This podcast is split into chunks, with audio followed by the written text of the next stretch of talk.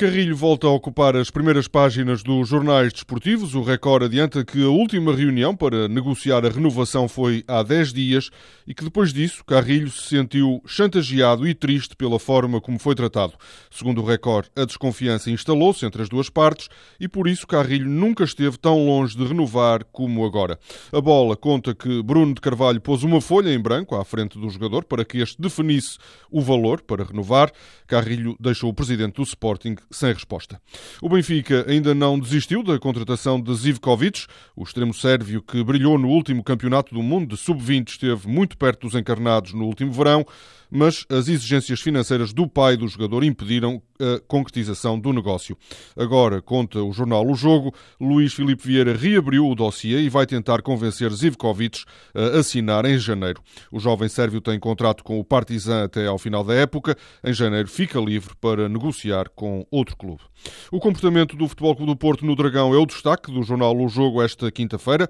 A equipa de Lopetegui não sofre golos em casa para o campeonato há 13 jogos. É o melhor registro no novo estádio. A melhor marca pertence a Bobby Robson, ainda nas Antas, com Vítor Bahia na baliza. O Futebol Clube do Porto de Lopetegui está a 366 minutos de ultrapassar esse registro. A entrevista que Ricardo Quaresma deu ontem à TSF está na capa do Record. O internacional português explicou que saiu do Futebol Clube do Porto porque gosta de jogar.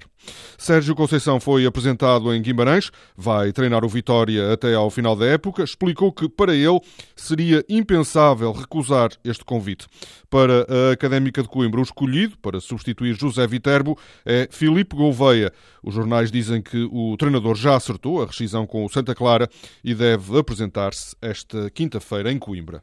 O Sheffield Wednesday, equipa da segunda divisão inglesa, treinada por Carlos Carvalhal, protagonizou a maior surpresa de ontem na Taça da Liga.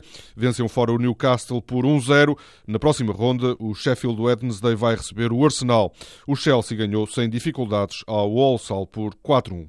Em Espanha, o Real Madrid assumiu a liderança do campeonato, ganhou em Bilbao o Atlético por 2-1, com dois golos de Benzema, e beneficiou da derrota do Barcelona em Vigo. Os catalães foram goleados por 4-1. O ex-benfiquista Nolito, autor de um gol, foi, segundo os jornais, um dos melhores em campo.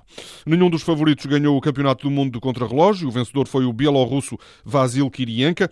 Nelson Oliveira acabou em 13º. No ano passado tinha conseguido o sétimo lugar. No domingo realiza-se a corrida de elite com os portugueses Rui Costa, que ganhou o título mundial há dois anos, Nelson Oliveira e José Gonçalves.